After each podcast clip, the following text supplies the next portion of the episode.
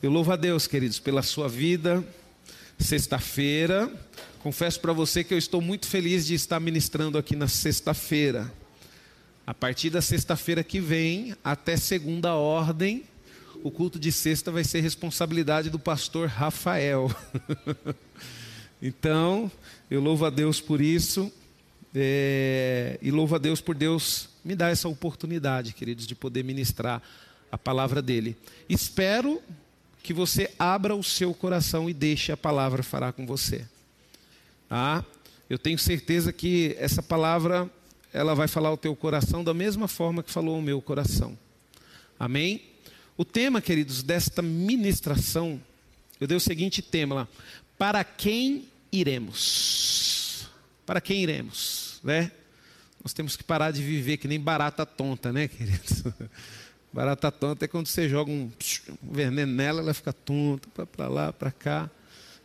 Nós temos que saber para onde e para quem nós iremos, queridos. Isso tem que estar decidido na sua vida. Nada pode tirar esse propósito do seu coração. E nós vamos falar aqui sobre isso, queridos.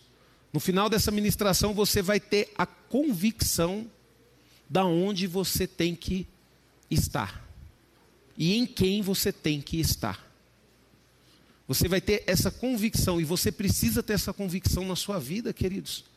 Tem pessoas que vêm para a igreja, queridos, e não tem convicção nenhuma.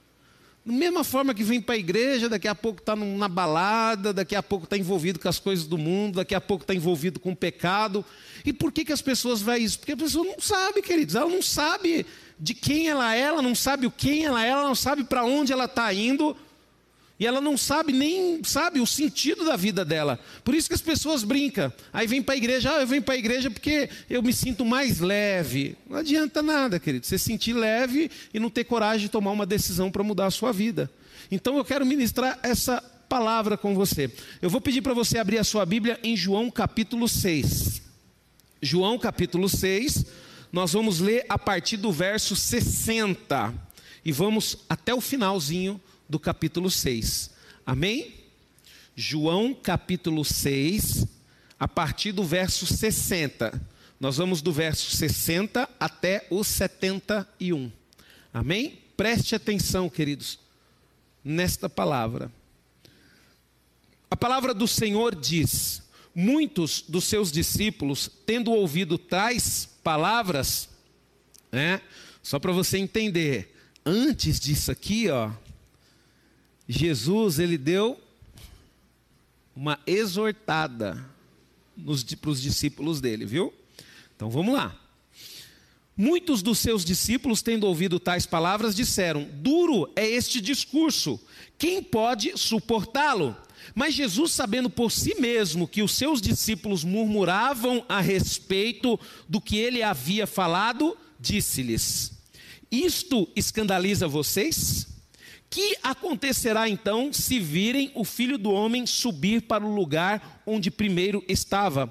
O espírito é o que vivifica, a carne para nada aproveita. As palavras que eu lhe tenho falado são espírito e são vida, mas há descrentes entre vocês. Ora, Jesus sabia desde o princípio quais eram os que não criam e quem iria traí-lo. E prosseguiu: Por causa disto é que falei para vocês que ninguém poderá vir a mim se não lhe for concedido pelo Pai. Diante disso, muitos dos seus discípulos o abandonaram e já não andavam com ele.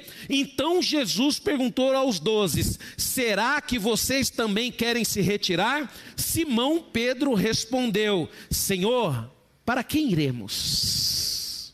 Preste atenção, nós vamos usar muito isso daqui. Senhor, para quem iremos? O Senhor tem as palavras de vida eterna, e nós temos crido e conhecido que o Senhor é o Santo de Deus. Então Jesus lhe disse: Não é fato que eu escolhi vocês, os doze, mas um de vocês é o diabo. Ele se referia a Judas, filho de Simão Iscariote, porque esse, sendo um dos doze, era quem haveria de traí-lo. Feche os teus olhos, curve a tua fronte. Senhor, em nome de Jesus, Pai, nós te agradecemos, ó Deus, pela tua palavra, Pai.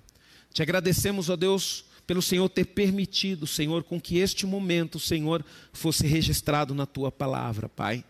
Peço a Ti, ó Deus, que o Senhor nos dê entendimento, Senhor, para compreender aquilo que o Senhor quer falar conosco, ó Pai. Eu repreendo, Senhor, em nome de Jesus, ó Pai, tudo aquilo, Senhor, que vem impedir os teus filhos de ouvir a tua palavra, Pai, e que o Senhor possa derramar o teu amor sobre as nossas vidas, Senhor, neste dia de hoje, ó Pai, em nome de Jesus. Amém. Queridos, a pergunta que Pedro fez aqui, para quem iremos, né? Essa pergunta, queridos, é uma das perguntas mais importantes que tem na palavra de Deus. E eu louvo a Deus, queridos, por causa dessa pergunta e por causa da resposta de Jesus. Sabe? E Pedro, ele fez essa pergunta, queridos, porque ele tinha convicção de quem era Jesus. E ele sabia ali com convicção, tanto que só ficou os doze, os doze do lado de Jesus, ele sabia com convicção que não existia outro caminho. E no tocante da salvação, queridos, a vida eterna e o perdão, não há dois caminhos. Não há. E nós precisamos disso. Nós precisamos o quê? Do perdão para alcançarmos a salvação e assim termos a vida eterna. Então, no tocante a essa situação, no tocante ao perdão, no tocante à salvação e no tocante à vida eterna, queridos, não existe dois caminhos. Existe apenas um caminho. Jesus é o caminho, a verdade e a vida, está no singular. Palavra de Deus diz isso, está em João 14, 6. Eu sou o caminho, a verdade e a vida. Então Jesus é o único caminho, por isso que nós temos que ir nele, no caminho dele. Nós não podemos andar, queridos, no caminho que nós queremos. Não, queridos, nós temos que ir até Jesus, nós temos que andar pelo caminho que ele andou. E é dessa forma que eu e você nós precisamos, sabe, trilhar a nossa trajetória na vida. O maior problema das pessoas, queridos, o maior problema nosso, o maior problema meu, é que muitas vezes nós queremos fazer as coisas do nosso jeito. É, vou resolver do meu jeito. Não é, queridos. Nós temos, por que, que eu falo para você que você tem que ler a Bíblia? É? Teve uma criança que me perguntou, pastor, e se alguém perguntar para mim, você está lendo a Bíblia, mas não está entendendo, não adianta nada. Eu falei, repreende que é demônio. Se alguém falar para você, você está lendo a Bíblia, mas você está estudando, não, não adianta, repreende que é demônio, querido. Satanás já começou a usar aqueles endemoniados para poder impedir você de ler a Bíblia, impedir você de buscar a palavra, colocar desânimo. Porque como é que nós vamos saber o caminho se nós não conhecemos a palavra, se nós não conhecemos o caminho? Se nós não conhecemos o Senhor Jesus, porque o Senhor Jesus, Ele é a palavra, Ele é o caminho, Ele é o verbo, Ele é o alfa, Ele é o ômega, Ele é o princípio, Ele é o fim. Então, por isso que eu e você nós precisamos da igreja. Por isso que quando eu não estou pregando, quando outro pastor está pregando, eu faço questão de vir para o culto, eu faço questão de ouvir a palavra. Por quê? Porque eu preciso aprender mais sobre o caminho. Por que, que eu leio a Bíblia? Porque eu preciso aprender mais sobre o caminho. Pastor, por que, que você precisa aprender mais sobre o caminho? Porque eu quero ter perdão, porque eu sei que eu tenho muito erro, cometi muito erro na minha vida sei que ainda tenho uma tendência grande a pecar, então eu preciso do perdão, porque eu quero a salvação, porque através da palavra de Deus eu entendi que toda a humanidade estava condenada antes de Jesus, e é nele que nós temos a salvação, e eu quero viver eternamente. Pô, queridos, viver é bom demais. Você não quer viver eternamente? Eu quero viver eternamente. É bom demais viver. Não é bom demais viver aqui? E olha que aqui é bom viver, mesmo assim a gente às vezes sente um asdor, né? Não pode comer tudo que quer, mas mesmo assim é bom viver, né? E eu fico às vezes doido, as pessoas não estão tá nem aí para Jesus, parece que as pessoas não gostam de viver, não, quer ter viver na perdição eterna. Não, queridos, por que, que eu estou no caminho do Senhor? Porque eu valorizo a minha vida e eu quero ter ela eternamente. Então nós, queridos, precisamos entender. Por exemplo, as pessoas, queridos, há pessoas, e isso aí, eu acho que aqui não deve ter, e você também não deve conhecer ninguém, não. Há pessoas que estão procurando um evangelho fácil. Você conhece alguém que procura? Não conhece ninguém que procura um evangelho fácil, né?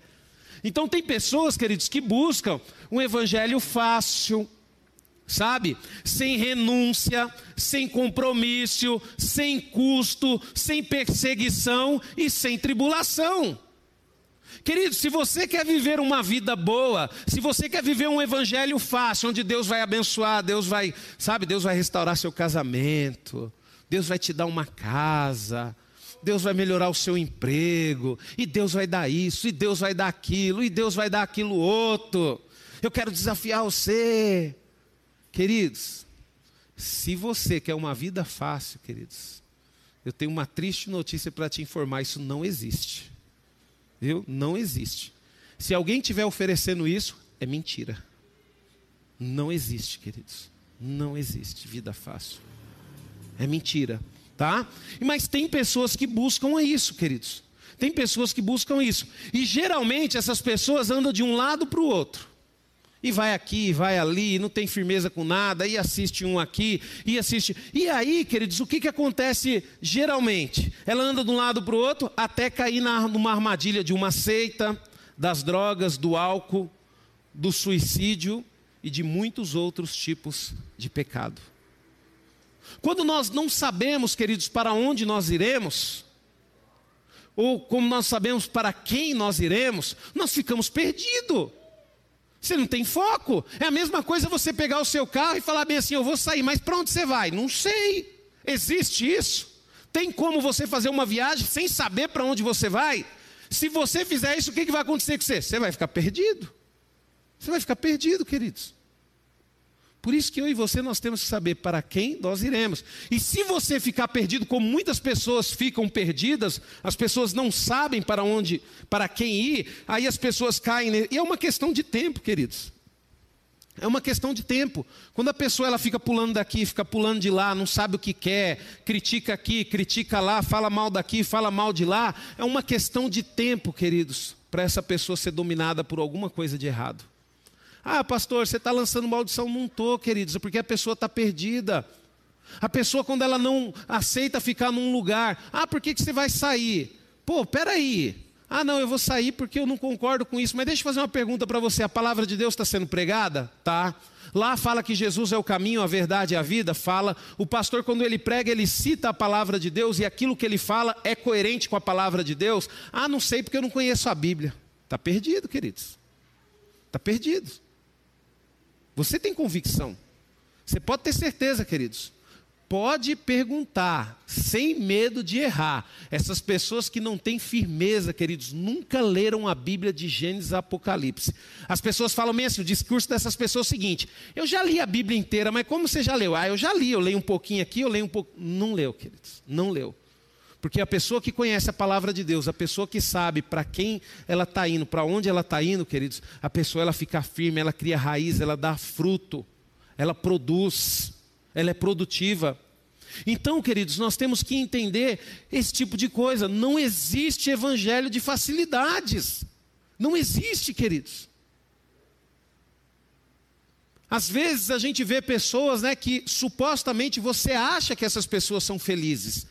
Você acha que essas pessoas são abençoadas, mas procura analisar a vida dessas pessoas, procura conhecer essas pessoas, e você vai ver realmente o que é. É que nem, por exemplo, queridos, eu não posso dar o, o púlpito aqui para uma pessoa que eu não conheço. Eu não posso pegar um pregador que eu escuto no rádio, um pregador que eu vejo na televisão e trazer aqui para a igreja e colocar ele para pregar. Por quê, queridos? Porque eu não sei para onde ele está indo. Eu não sei para quem ele está indo. E para mim poder saber isso, eu tenho que conhecer a história dele. Então, no mínimo, queridos, eu tenho que andar junto com a família dele. Eu tenho que andar junto com um conhecido dele. Sabe? Você tem que perguntar para sua esposa ou para o seu esposo, amor, e aí, para quem que nós estamos indo? Por quê? Porque a pessoa do seu lado sabe o caminho que você está andando. Você já viu aquela mãe que fala, filho, cuidado, viu? Esse caminho que você está indo não é muito bom. E aí você não escuta e. Por quê, queridos? Você acha que sua mãe seu pai falam isso para você porque seu pai e sua mãe não quer ver você feliz? Pelo contrário, é porque o seu pai e a sua mãe provavelmente já quebrou a cara e não quer que você quebra. Né? Se todos os filhos, queridos, ouvissem os seus pais, com certeza, queridos, a chance de ser feliz na vida seria muito maior. Né? Porque a palavra de Deus honrará o teu pai e a tua mãe para que tudo te vá bem e os seus dias se prolonguem na terra. Um dos primeiros versículos que eu gravei, queridos. Por quê? Porque eu ainda tenho meu pai e minha mãe. Ontem minha mãe me ligou à noite, filho, estou com um problema aqui em casa, minha cerca elétrica está disparando, e eu e seu pai a gente fica aqui preocupado. falei, não, mãe, agora não dá para mim ir, porque eu estou até dormindo, mas amanhã cedo eu vou aí. Dei a minha palavra que ia no outro dia cedo? Dei. Então o que, eu tenho que fazer? Cumprir. Fui lá, resolvi o problema, graças a Deus, estão bem, estão tranquilo. Às vezes minha mãe me liga, filho, vem aqui que eu quero conversar com você. Eu vou lá, mãe, e aí? Filho, eu estou percebendo isso, filho, eu estou preocupado com vocês. Não, não, mãe, pode ficar tranquila. Tal, o que, que a senhora acha isso? Não, mãe, pode ficar tranquila, eu vou ouvir a senhora, está tudo em paz, não se preocupa. Sabe? Agora tem filho que chega, não, mãe, eu não vou fazer, aí daqui a pouco sai, minha mãe não sabe de nada. Né? Olha para a mãe, sabe nada, inocente. Sabe, queridos. Sabe? Principalmente se sua mãe é uma mulher temente a Deus. Principalmente, queridos. Principalmente. Então, você tem que saber disso, né? É, quando Jesus ele confronta o discípulo, o que, que ele fala para os discípulos aqui? Ó, Porventura quereis também é, quereis também vós outros retirar-vos? Quer dizer, vocês também querem ir? Jesus falou isso, queridos. Porque Jesus ele tinha convicção no caminho, ele tinha convicção naquilo que ele estava pregando, ele tinha convicção, queridos, que aqueles doze, mesmo sendo falho, se aqueles doze, ele sabia que aqueles doze não ia desistir, porque aqueles doze foi escolhido a dedo. Foi escolhido a dedo, homens imperfeitos, queridos, mas que fizeram coisas extraordinárias. E Jesus sabia que depois que ele fosse, ele ia descer, ia, mandar, ia pedir para o Espírito Santo, o Espírito Santo ia vir, que a Dani falou aqui, que é o maior presente que nós recebemos, e ele sabia que o quê? Que o poder de Deus se aperfeiçoa na fraqueza, e aqueles homens eram fracos para fazer a obra que Jesus queria, mas Deus iria aperfeiçoar o poder deles nessa fraqueza. O único, queridos, que era forte, que era inteligente, e não era à toa que ele era o tesoureiro, que era Judas, foi o único que não permitiu com que o poder de Deus trabalhasse na vida dele. Por quê? Porque ele era autossuficiente. Por isso que você tem que tomar cuidado, principalmente quando você pega um instrumento desse, quando você pega um microfone para pregar. Se você se acha bom, o poder de Deus nunca vai melhorar em você. Por quê? Porque você acha que já é o cara, você acha que já é a mina. E o poder de Deus, queridos, isso tem que ficar claro para você. O poder de Deus se aperfeiçoa na fraqueza. Não é no orgulho, não. No orgulho, sabe o que é o poder de quem se aperfeiçoa? Daquele lá que é chamado pai da mentira. Né? Porque tem muita gente, queridos, que acha que está indo para Jesus, mas não está indo para Jesus, está indo por outro caminho. Por quê? Porque mesmo estando na igreja, ainda mente, ainda engana, ainda desobedece pai e mãe, né? não é fiel ao Senhor. Então nós temos que tomar cuidado. Então Jesus perguntou assim: ó, porventura quereis também vós outros retirar-vos? Quer dizer, quer ir embora também? Então a pergunta de Cristo, queridos, expressa aqui ó, basicamente quatro questionamentos. Quatro questionamentos. Um deles, queridos, era o teste de fidelidade.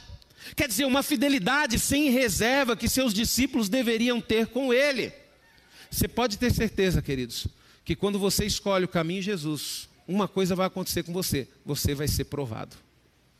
Pastor, por que, que eu vou ser provado? Porque Jesus ele precisa ver se eu sou fiel? Não, Jesus já sabe se você é fiel ou não.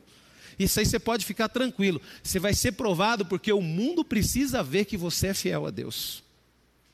Porque se o mundo, se as pessoas não vê que você é fiel a Deus, as pessoas não vão acreditar em você. Então você pode ter certeza de uma coisa: se você não gosta de passar por provação, uma coisa que você vai ter durante a sua vida quando você serve a Deus é provação. Porque um dia, queridos, você vai ter que parar de se esconder. E quando que você vai parar de se esconder? Quando a sua fé for provada. Então, quando Jesus ele, ele, ele falou isso, ele sabia que o quê? Que eles deveriam expressar é, é uma fidelidade sem reserva. Sabe? Ele é, é, é, não devemos, queridos, demonstrar fidelidade a Cristo apenas na alegria, na saúde ou na fartura. A hora de nós mostrarmos fidelidade a Cristo é quando nós somos confrontados quando nós somos confrontados.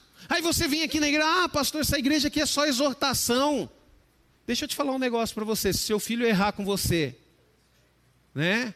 Seu filho aprontar lá e merecer. Você que é um pai e uma mãe que ama o seu filho, que ama. Eu estou falando de pai e mãe que ama. Não pai e mãe que idolatra.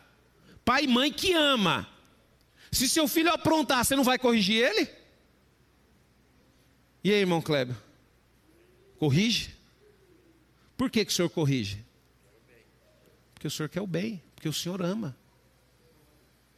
Então, queridos, a palavra de Deus nos exorta porque Deus nos ama. Porque Deus nos ama. Então a exortação, queridos, é uma prova do amor de Deus.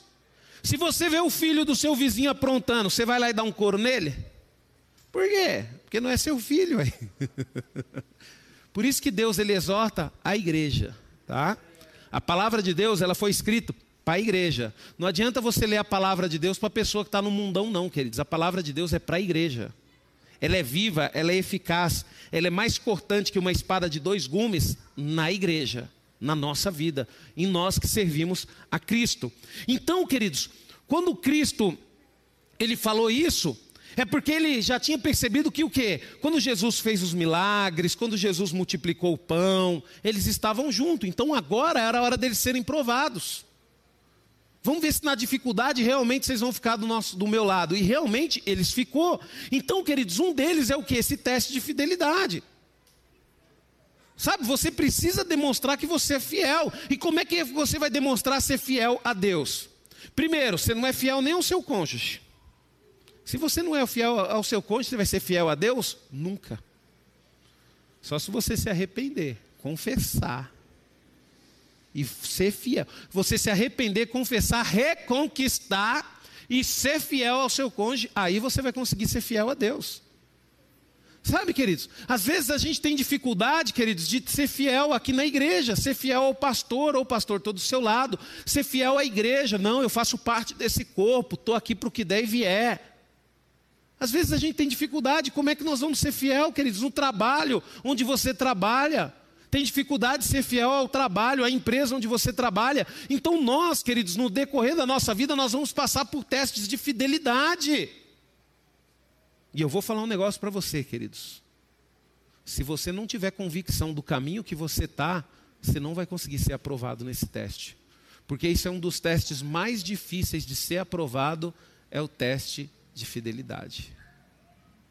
Há um tempo atrás aí tinha uns programas do mundo aí, né, que fazia esses testes de fidelidade, né? Fazia um acordo aí com o marido, a mulher e fazia os testes de fidelidade. A maioria deles eram reprovados, queridos. E nós, queridos, vivemos constantemente esse teste de fidelidade. Então você precisa mostrar. Quando Jesus ele falou isso, Jesus ele falou assim: "Agora eu quero ver quem que vai ser fiel". Então não é só quando está tudo bem, queridos. Não é estar tá do lado da, da do, por exemplo, quando seu pai está cheio com o bolso cheio de dinheiro, você está do lado dele. Quando ele não está, você se afasta dele. Quando seu irmão está cheio de dinheiro, você está do lado dele. Quando não está, você se afasta dele. Fidelidade, queridos, é todo o tempo. A pessoa quando é fiel, ela compartilha tanto na luta quanto na adversidade. E eu vou falar um negócio para você. É só quando você estiver na luta que você vai ver realmente aqueles que são fiéis a você.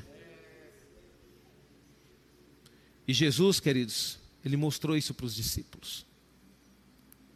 Você sabe quantos discípulos de Jesus ficou do lado dele? Na pior batalha da vida dele, que foi a cruz, quando ele estava carregando a cruz? Não foram todos, não, queridos. Viu? Teve um ali, o único que morreu de, de morte natural, queridos, foi João. E ele recebeu esse presente por quê? Porque ele foi fiel a Cristo até a morte. Ele estava tão perto de Jesus que ele conseguiu ouvir o último suspiro de Jesus. E no que, que ele foi recompensado, queridos? A história diz, não a Bíblia, né? A história diz que ele foi jogado num caldeirão de óleo fervente. E o que, que aconteceu com ele? Nada.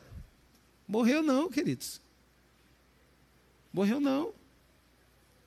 Por quê, queridos? Fidelidade. Ele não importou com as consequências, ele ficou do lado até o final. Até o final. E eu pergunto para você: a sua fidelidade é dessa forma? Se não é, você precisa desenvolver. Você precisa desenvolver. Ó, outra coisa, Cristo queria que os discípulos examinassem as razões e motivações porque é, eles estavam seguindo Jesus. Quer dizer, quando Jesus fez essa pergunta aqui para eles, e aí, vocês também vão? Ele, Jesus ele queria assim fazer eles enxergar dentro deles a motivação que eles tinham para poder seguir Jesus. E eu pergunto para você hoje, qual motivação que você tem para ficar firme com Cristo para seguir? Você já parou para pensar nisso, queridos? Poxa vida! Por que, que você é fiel a Deus? Por que, que você é um servo dele? Por que, que você está na igreja? Por que, que você vem na igreja? Por que, que você escuta a palavra? Por que, que você louva o Senhor? Por que, que você é dizimista? Por que, que você é ofertante? Você tem que saber o porquê. Se você não souber o porquê, queridos, quando Jesus falar, e aí, você não, também não quer ir embora? Você vai ser o primeiro a ir embora, porque você não sabe. Muitos dos discípulos de Jesus tirando os doze, muitos dos outros que seguiam Jesus, queridos, ah, o, o objetivo deles era o quê? Era o pão que Jesus multiplicava, eram os milagres que Jesus fazia. Eles nunca estavam firmes em Jesus. Pastor, por que, que eles não estavam firmes em Jesus? Porque quando Jesus estava carregando a cruz, não tinha ninguém do lado dele. Sabe, queridos? Muitas vezes, queridos, no momento da sua maior luta, muitas vezes não vai ter ninguém do seu lado. Muitas vezes não vai ter ninguém do seu lado. E é nesse momento que você tem que ficar firme com o Senhor. Porque você pode ter certeza de uma coisa, queridos: Ele é o único que não vai te abandonar. Ele é o único que vai ficar do seu lado em todo o tempo. Em todo o tempo. Cristo, queridos, desejava que seus seguidores, que seus discípulos, tornassem público o compromisso que tinha assumido com ele. Sabe? E deveriam fazer isso por meio de uma clara confissão. Quer dizer, foi um checkmate. Agora sim vocês vão realmente decidir se vocês querem continuar comigo ou não.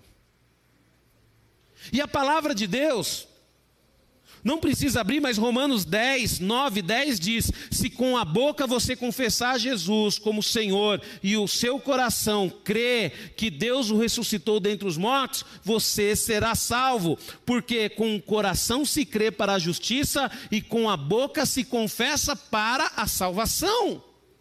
Então o que, que acontece, queridos? As pessoas têm que saber que você é de Cristo. As pessoas têm que saber que você é fiel a Deus. Por exemplo, você está lá, no lugar que você trabalha, na empresa que você trabalha, e de repente te convidam a fazer uma coisa errada, a mentir. Um exemplo simples. Ó, oh, eu estou aqui, mas se ligar alguém para mim, fala que eu não estou. Fala que eu não estou. Ó oh, chefe, sinto muito, mas eu não vou poder fazer isso. Por quê? Porque, ó chefe, antes de ser seu funcionário, eu sou servo de Deus. E uma das coisas que eu não faço é mentir. Ah, mas então eu vou te mandar. Não tem problema, o senhor pode mandar embora. Mas isso eu não vou fazer. Mas, pastor, eu vou perder. Queridos, é prova. É prova. Mas, pastor, e se? Mas, pastor, e se? Mas, pastor, e se? Queridos, a decisão é sua. Eu simplesmente estou mostrando para você aqui qual é a decisão correta, a decisão que nós devemos tomar, mas a decisão é sua.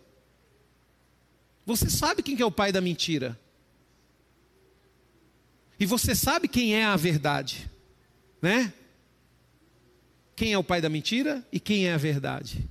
E em quem você está firmado, no pai da mentira ou na verdade? Se você estiver firmado na verdade, você vai ficar firme, queridos. Então é nessas horas, queridos, que você vai provar a sua fidelidade a Deus no lugar onde você trabalha. E outra coisa, queridos, você tem que entender um negócio, você tem que ter fé a ponto de entender uma coisa: que Deus, queridos, Ele é muito maior do que o seu chefe, do que a empresa que você trabalha, do que qualquer coisa que existe nesse mundo. E se você tomar a decisão correta de ser fiel a Deus, servir a Ele, você vai ver o que Ele vai fazer na sua vida. Então nós temos que tomar cuidado com isso, porque um dia nós vamos ter que confessar que Jesus é o Senhor e nós vamos ter que crer na verdade dele. Quarto, queridos, Cristo estava sondando a profundidade da fé dos seus discípulos. O Senhor Jesus queria saber se eles haviam esquecido ou não tudo quanto ouviram. Sabe? Se eles realmente receberam através do discipulado. E é através do discipulado, queridos, que nossas raízes ficam mais profundas e suporta com fé os vendavais da luta diária. Você vem na igreja, você escuta a palavra, você escuta o pastor Rubens pregar, você escuta o pastor Márcio pregar, você escuta o pastor Marcela, pastor Vânia, pastor Rafael, pastor Helena, você escuta pastor Azul, você escuta pastor Eunice, você escuta todos os pastores, você escuta os irmãos a pregar aqui. Vai chegar uma hora, queridos, que você vai ser provado para ver se realmente você ouviu aquilo que foi pregado. Você acha, queridos, que eu nunca fui provado? Várias vezes. Várias vezes. Não existe vida fácil, queridos. Olha Pedro. Como é que Pedro morreu? Crucificado de cabeça para baixo. Os discípulos, queridos, todos sofreram. Tiveram dias de glórias? Tiveram. Os portais da cidade de Jerusalém, os portões, vão ter o nome deles. Ou tem o nome deles. Não sei que fase está a obra.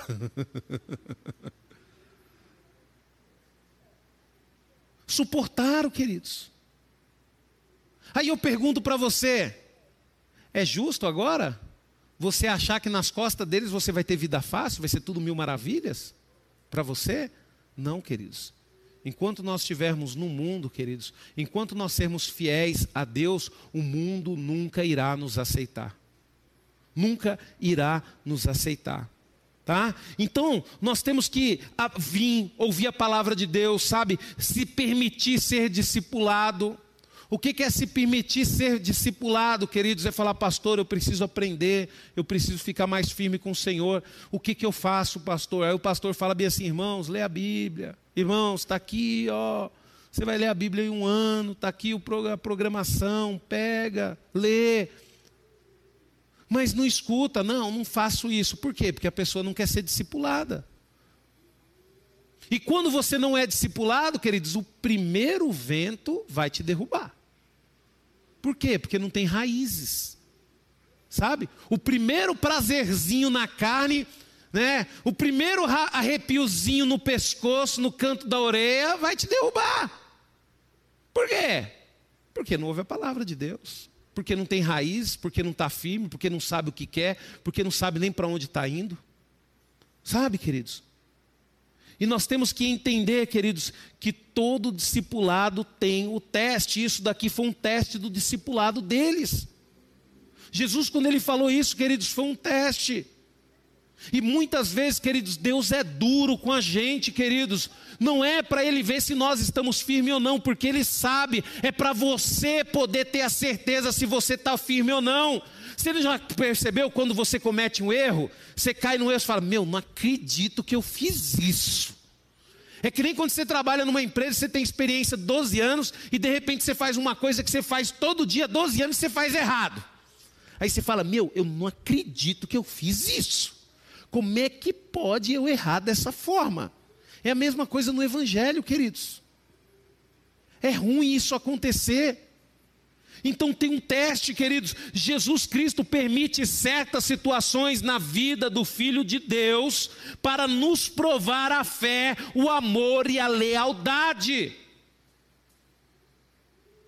A minha fé, o meu amor e a minha lealdade a Cristo, queridos, tem que ser provada, não para Deus ver que eu sou fiel, para mim ter convicção da minha fidelidade e do meu amor por Ele. E você que está ouvindo essa palavra, você está um tempo aí caminhando nos caminhos do Senhor, você sabe que é assim, porque você teve que negar muitas coisas por amor a Deus. Muitas coisas por amor a Deus. Alguns filhos de Deus, queridos, são testados até o limite da própria morte. Apocalipse, não precisa abrir, está aqui.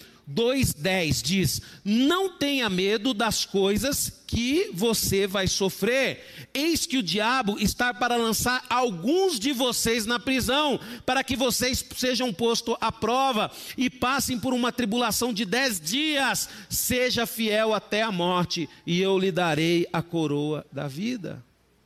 Os nossos irmãos da igreja, queridos, estavam sendo provados. Provação, queridos, de morte. Provação de morte. Nós, filhos de Deus, nós temos que estar preparados para essa provação também. É que nós vivemos, queridos, a igreja, nós vivemos em tempos modernos. Nós achamos que o mundo nos aceita, que nós somos amiguinhos do mundo, que estamos ligados, estamos colados, estamos juntos. Mas não estamos, querido. Na primeira oportunidade, o mundo mostra garra contra a igreja, assim como está acontecendo em vários países, onde a igreja está sendo eliminada. Por quê, queridos? Porque a igreja tomou uma decisão errada de agradar o mundo. Quer dizer, tomou a decisão errada de agradar as pessoas.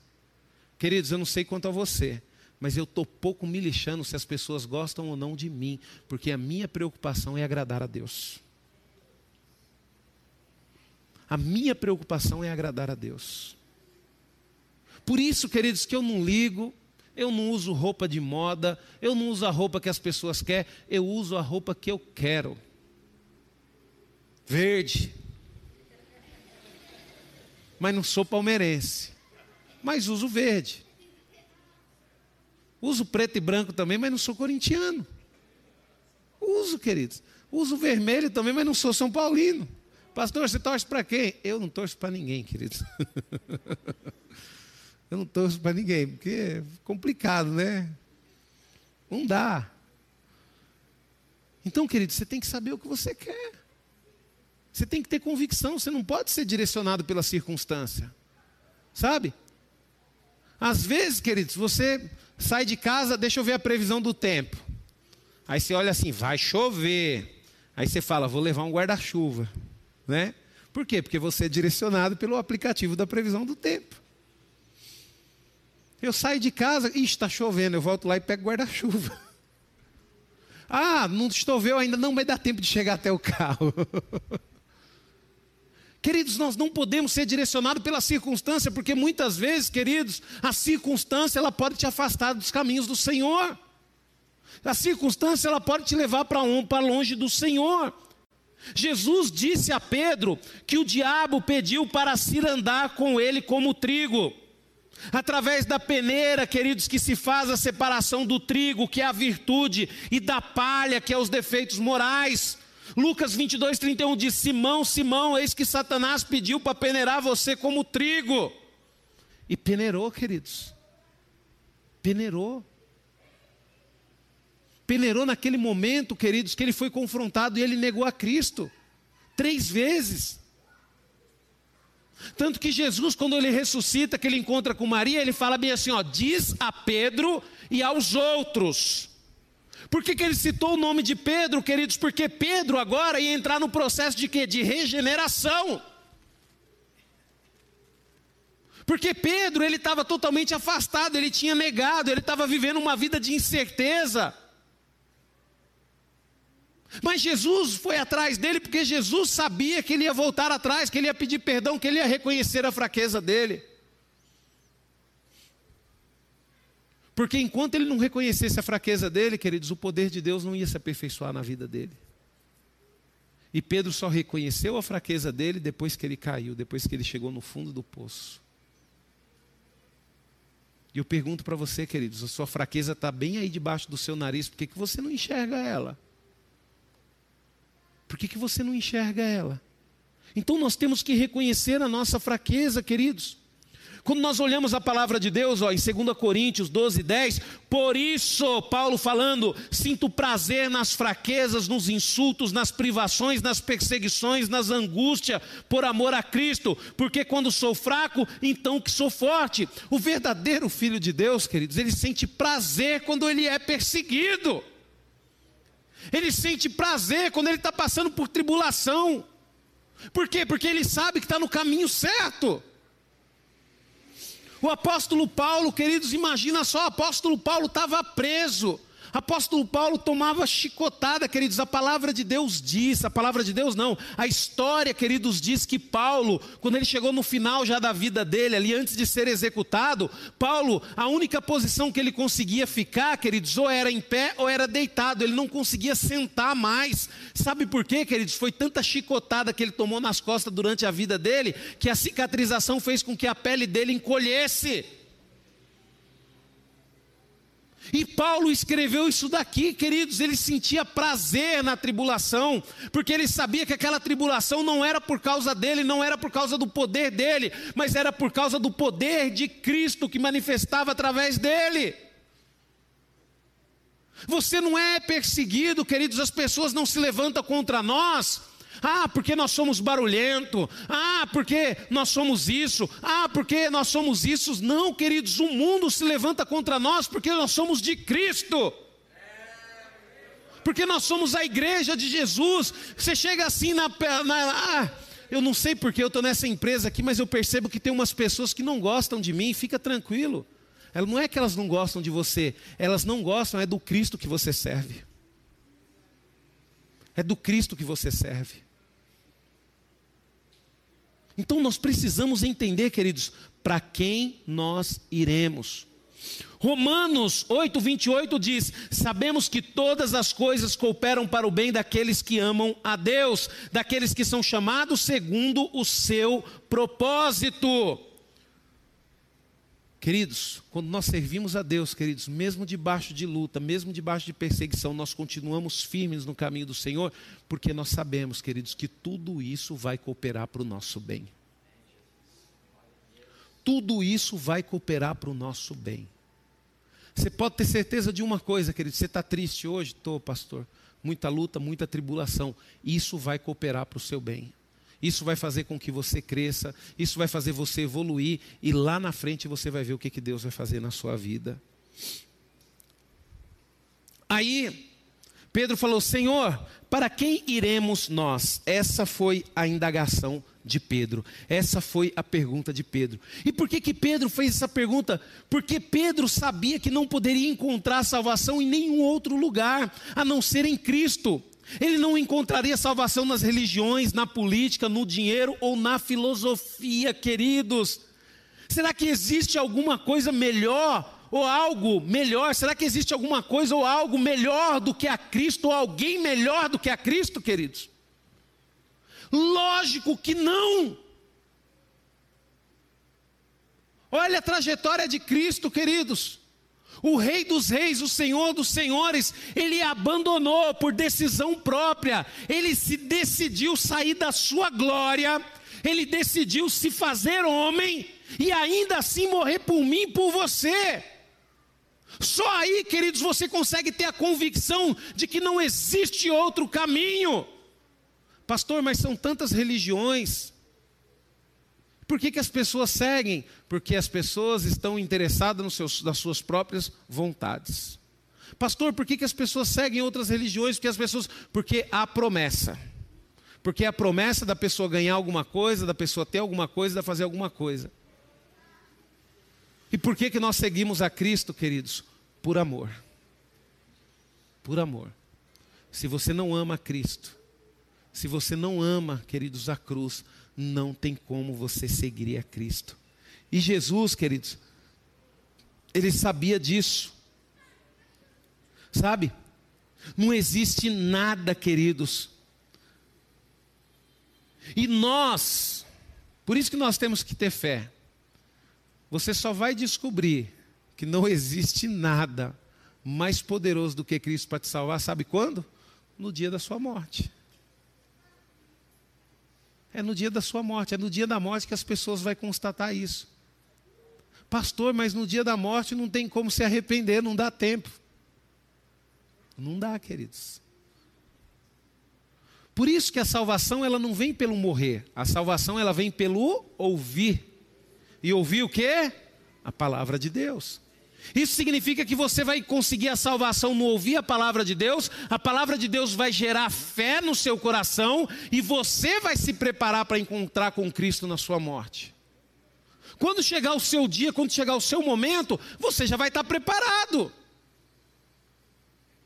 Só que todas as pessoas, queridos, inclusive aquelas que não servem a Cristo, no dia da morte elas vão descobrir que não existia outro caminho que Cristo era o caminho. E eu louvo a Deus que nós já sabemos disso antes, queridos. Nós sabemos disso antes.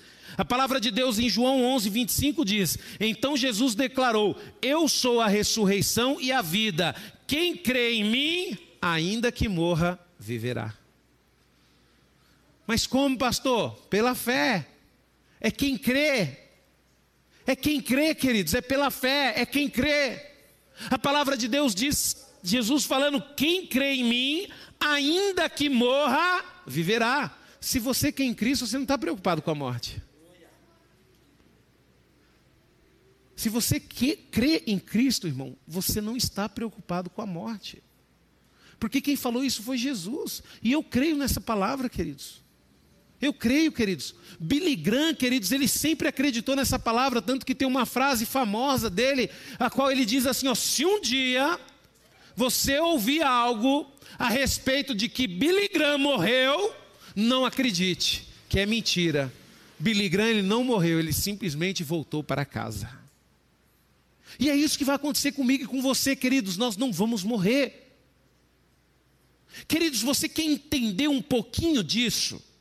Você quer tentar entender um pouquinho disso na, na, na, razão humana? Olha aquele trechinho da Bíblia, queridos, que mostra o céu se abrindo para Estevão.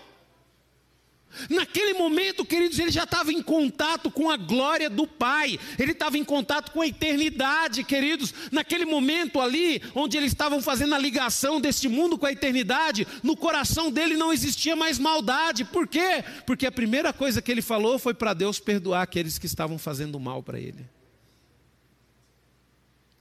É esse momento, queridos, que vai ser esse momento maravilhoso, num piscar de olho, querido. Nós vamos sair deste mundo e vamos para a eternidade, vamos para a glória de Deus. Mas você precisa ficar firme com Jesus, você precisa crer em Jesus. Aí Pedro confessou: Senhor, tu tens as palavras de vida eterna, mas Senhor, para quem iremos? Se só tu tens as palavras de vida eterna.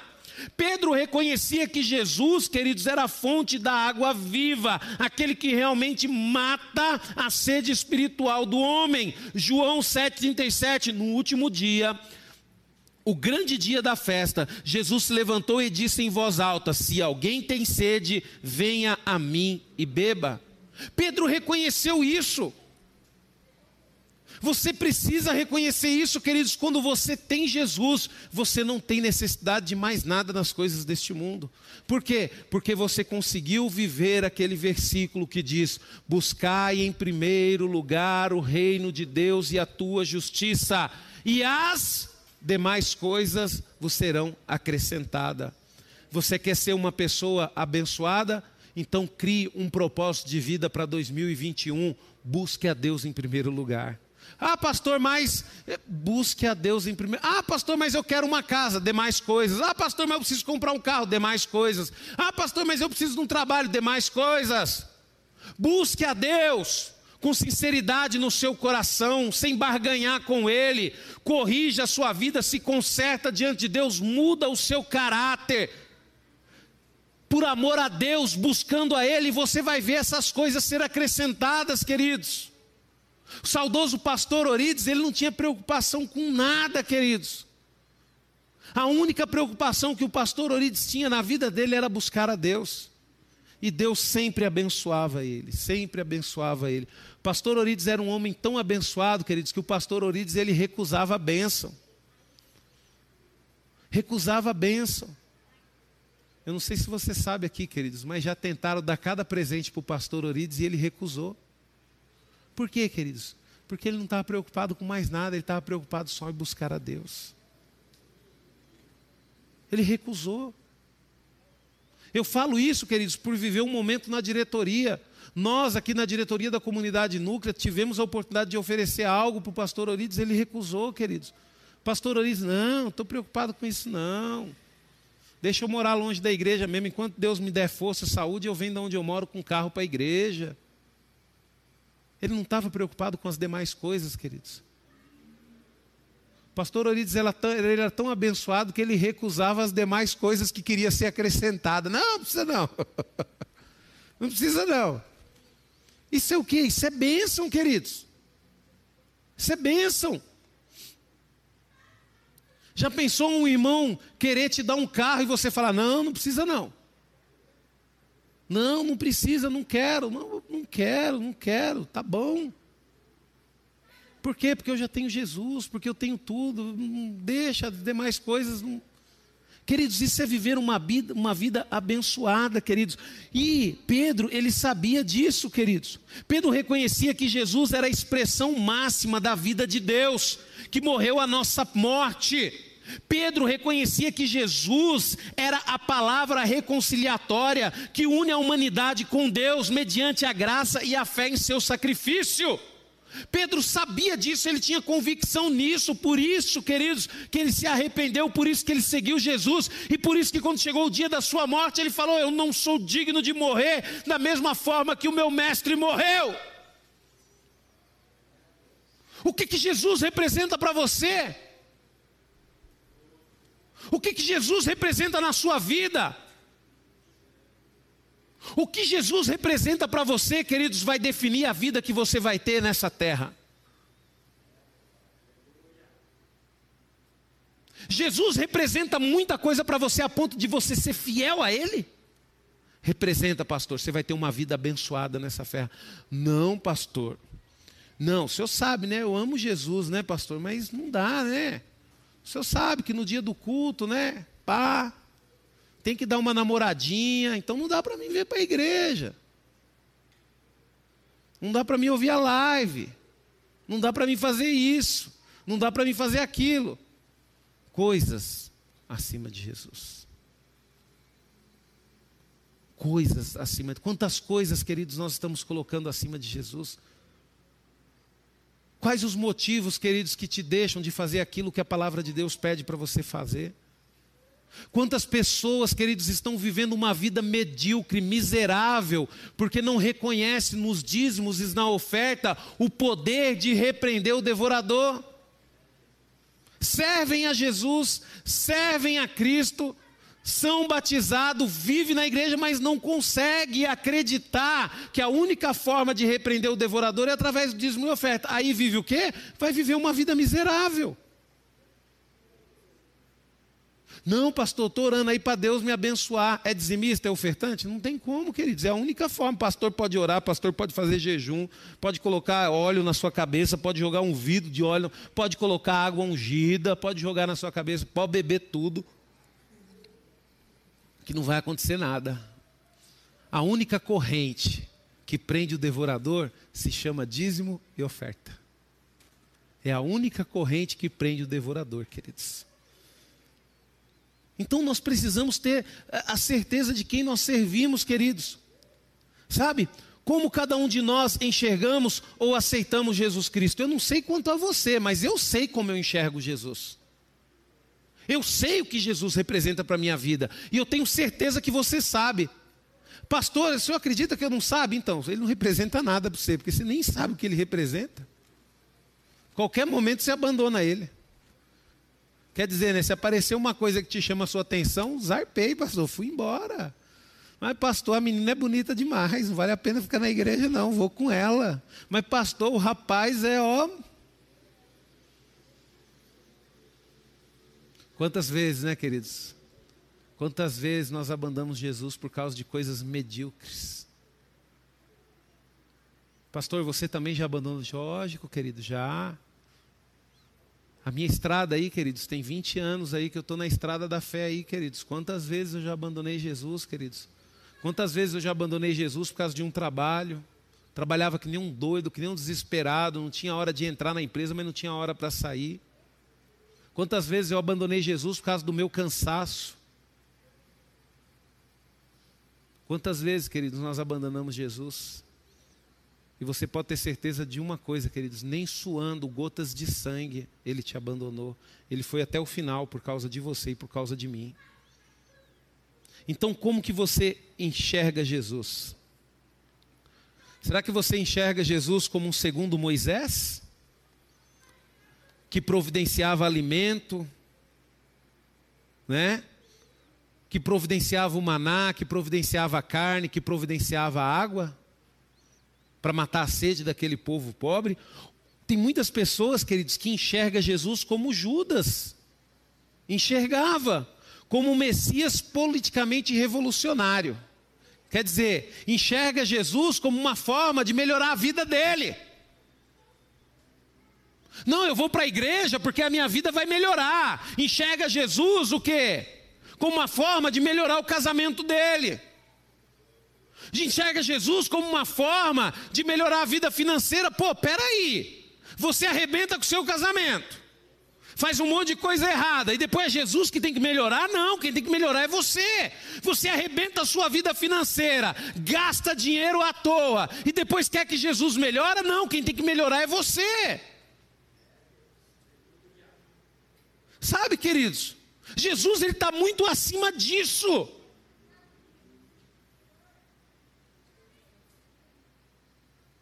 Ah, pastor, as coisas não certo na minha vida é porque Deus me castigando. Não, queridos. Deus ele não tem por prazer castigar ninguém. As coisas não dão certo na sua vida por causa das decisões erradas que você toma.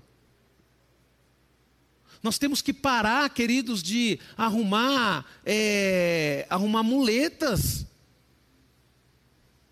Sabe? A gente, a gente não consegue assumir os nossos erros, a gente quer colocar a culpa em todo mundo, tem pessoas que colocam a culpa em Deus. Peraí, queridos. Eu não vejo isso na palavra de Deus, não. Eu vejo um Deus nos alertando, falando que nós iríamos passar por dificuldade, que nós iríamos passar por aflições, que tem um camarada aí que é considerado Deus, quer dizer, se é Deus, você tem uma tendência a adorá-lo, que é o dinheiro. Eu vejo Jesus nos alertando, para quê? Para tomarmos as decisões corretas. Eu vejo Deus direcionando o teu povo para quê? Para fazer aquilo que é correto. E quando o povo fazia que era, o que era errado, Deus castigava? Não, queridos, eles escolhiam o fruto dos seus erros. E a maioria das pessoas, queridos, infelizmente ainda vê Jesus, sabe, como um Messias politicamente correto e revolucionário. Quer dizer, eu vou a Cristo porque Cristo vai me curar. Quer dizer, Cristo é a solução dos meus problemas, vai me curar, vai restaurar. Às vezes o camarada está com câncer de pulmão, porque fumou a vida toda e depois quer que Jesus cura? Espera aí, queridos. Né? Aí seria injusto, né? Seria injusto. Por isso que nós temos que ter argumento, né? Às vezes você nunca fumou a vida toda, serviu a Deus, deu um câncer. Pô, Senhor, Senhor, Estou com câncer no meu pulmão. Senhor, Senhor, eu nunca fumei. Senhor, eu sempre te servi, Senhor. Aí vai ser que nem Ezequias, não, eu vou, eu vou te dar mais um. Você tem crédito comigo, né? Você tem crédito comigo. E não adianta, queridos, às vezes a família está na igreja, quer, ah, vamos orar, Deus cura, Deus cura. Queridos, tem situações que Deus salva. E nós, queridos, temos que ser maduros o suficiente para entender isso. Tem situações, queridos, que Deus salva. Então nós precisamos, queridos, entender isso. Os que voltaram atrás, queridos, na vida cristã, as pessoas que desistem, queridos, não são aptas para o reino de Deus. O próprio Senhor Jesus diz: aquele que pega no arado e olha para trás não é digno pessoas que voltam para trás, pessoas que retrocedem. Não é digno do reino de Deus. Pedro, queridos, ele compara essas pessoas como um cão que volta para lamber seu próprio vômito, ou como uma porca lavada que volta ao lamaçal. Coisa terrível. Segundo Pedro, capítulo 2, 22, com eles aconteceu o que diz certo provérbio muito verdadeiro: o cão volta ao seu próprio vômito e a porca lavada volta a rolar na lama. É isso, queridos, que Pedro compara aquelas pessoas que andam pelo caminho e desistem no meio do caminho. Espera aí, deixa eu fazer uma pergunta para você. Você está preparado para ficar firme até o fim? Ou qualquer probleminha você vai desistir? Ou qualquer dificuldade você vai desistir? É que nem quando você se torna pai. Nós tivemos uma lição do homem ao máximo aqui. O título da lição, esse é o meu pai. Quando você se torna pai, acabou, meu amigo. Não tem como desistir mais, não, porque filho é para o resto da vida. Não tem como falar, não, ah, mas eu vou abandonar. Eu vou abandonar o meu filho, ah, eu não tenho condições de criar. Aqui não tem condições o quê? Por que, que você não pensou nisso quando fez?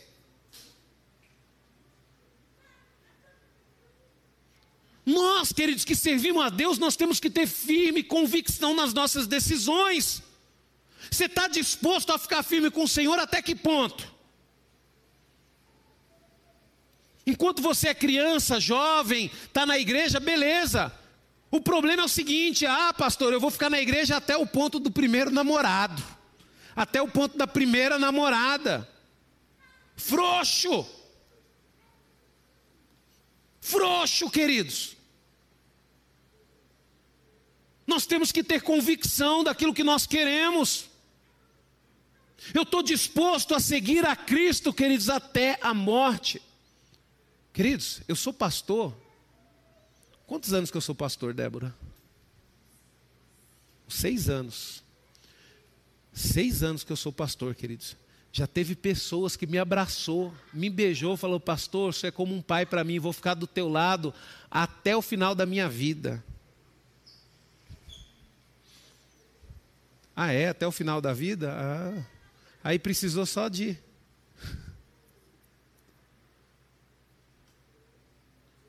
Fidelidade, queridos. É uma das qualidades principais que todo filho de Deus deve ter, queridos. Então Pedro ele comparou, queridos. Queridos, quem procura encontrar outro Jesus, queridos, tem um fim trágico. Quem procura, queridos, encontrar Jesus, queridos, vai acabar caindo nas garras do pecado e nas garras do anticristo. A palavra de Deus em 2 Coríntios diz o seguinte: Temo que assim como a serpente, com a sua astúcia, enganou Eva, assim também a mente de vocês sejam corrompidas e se afastam da simplicidade e pureza devidas a Cristo. Pois, se vem alguém que prega outro Jesus, diferente daquele que nós pregamos, ou se vocês aceitam um espírito diferente daqueles que já receberam, ou um evangelho diferente do que já aceitaram, vocês toleram isso muito bem. Queridos, eu e você, nós temos que ter convicção para quem nós estamos indo. Se você não tiver convicção, querido, você pode ter certeza que o inimigo, ele vai usar o que é falso para tentar te enganar. E o falso é sempre parecido com o verdadeiro. Quanto mais firme, querido, você fica na presença de Deus, queridos, mais o inimigo, ele vai, como é que se diz, purificar o engano.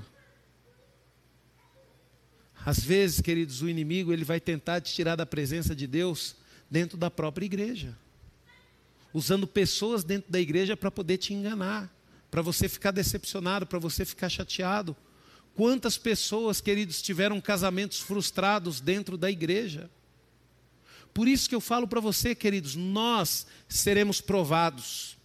Não, porque Jesus sabe se eu sou fiel a Ele, Jesus sabe se você é fiel a Ele. Nós vamos ser provados para nós sabermos que nós somos fiéis a Ele. Quando você faz uma prova, queridos, na escola, quando você faz uma prova no Enem, na hora que você fala bem assim, passei, aquilo prova que você realmente estudou, que você é realmente bom no que você fez. Aquilo prova para você mesmo que você é capaz de dar um passo e continuar para frente. Quando você passa numa prova de uma universidade, aquilo prova para você que você é capaz de começar aquela faculdade. E aí você vai ter outra prova, qual, pastor? Concluir. E aí eu pergunto para você: será que você não vai começar a provar também não? Será que você vai namorar com um cara, vai casar sem provar se ele é fiel a Deus? Será que você vai casar com uma menina sem provar se ela realmente é fiel a Deus, se ela realmente te ama? Será que você vai andar com um amigo aqui da igreja sem provar que ele verdadeiramente serve a Cristo, que ele verdadeiramente é fiel a Cristo? Por isso, queridos, que nós sofremos e muitas vezes nós desistimos no meio do caminho. Nós não aprendemos a provar como Cristo nos prova. Eu não estou falando, queridos, para você ser uma pessoa ruim, falando, ah, para ficar comigo você tem que fazer isso, fazer aquilo. Preste atenção aos sinais. Eu canso de falar isso daqui. Você vai casar com um rapaz, vai casar com uma moça. Você tem que começar a provar como, pastor. Vai ver como é que ele trata o pai e a mãe. É uma prova. Se você está namorando um rapaz que ele não trata bem o pai e a mãe, sai fora. Porque se ele não trata bem o pai e a mãe, que é pai e mãe, vai tratar você que não é nada dele? Provar, queridos. Provar seus amigos, para ver se realmente seu amigo é fiel a você, se no momento da dificuldade ele vai estar do seu lado. Agora, queridos, nós iremos, nós vamos passar por um momento de provação. Deus ele vai colocar coisas grandes na nossa mão na comunidade. Deus ele falou, ele vai colocar coisas grandes, mas agora nós vamos passar num momento de provação. Quem que você acha que vai ter que construir esse templo? Quem que vai construir essa casa? Somos nós, queridos. Somos nós que vamos construir. É nós que vamos provar a Deus que nós somos fiéis a Ele, que nós sabemos administrar de forma correta as coisas do reino dEle. E a partir do momento que nós passarmos por essa provação, queridos, a partir do momento que nós falamos, Senhor, concluímos a prova, aí, queridos, nós vamos para uma outra fase. Aí nós vamos para uma outra etapa. Aí, queridos, a águia, ela vai parar de ficar voando só dentro da gaiolinha aqui, ó.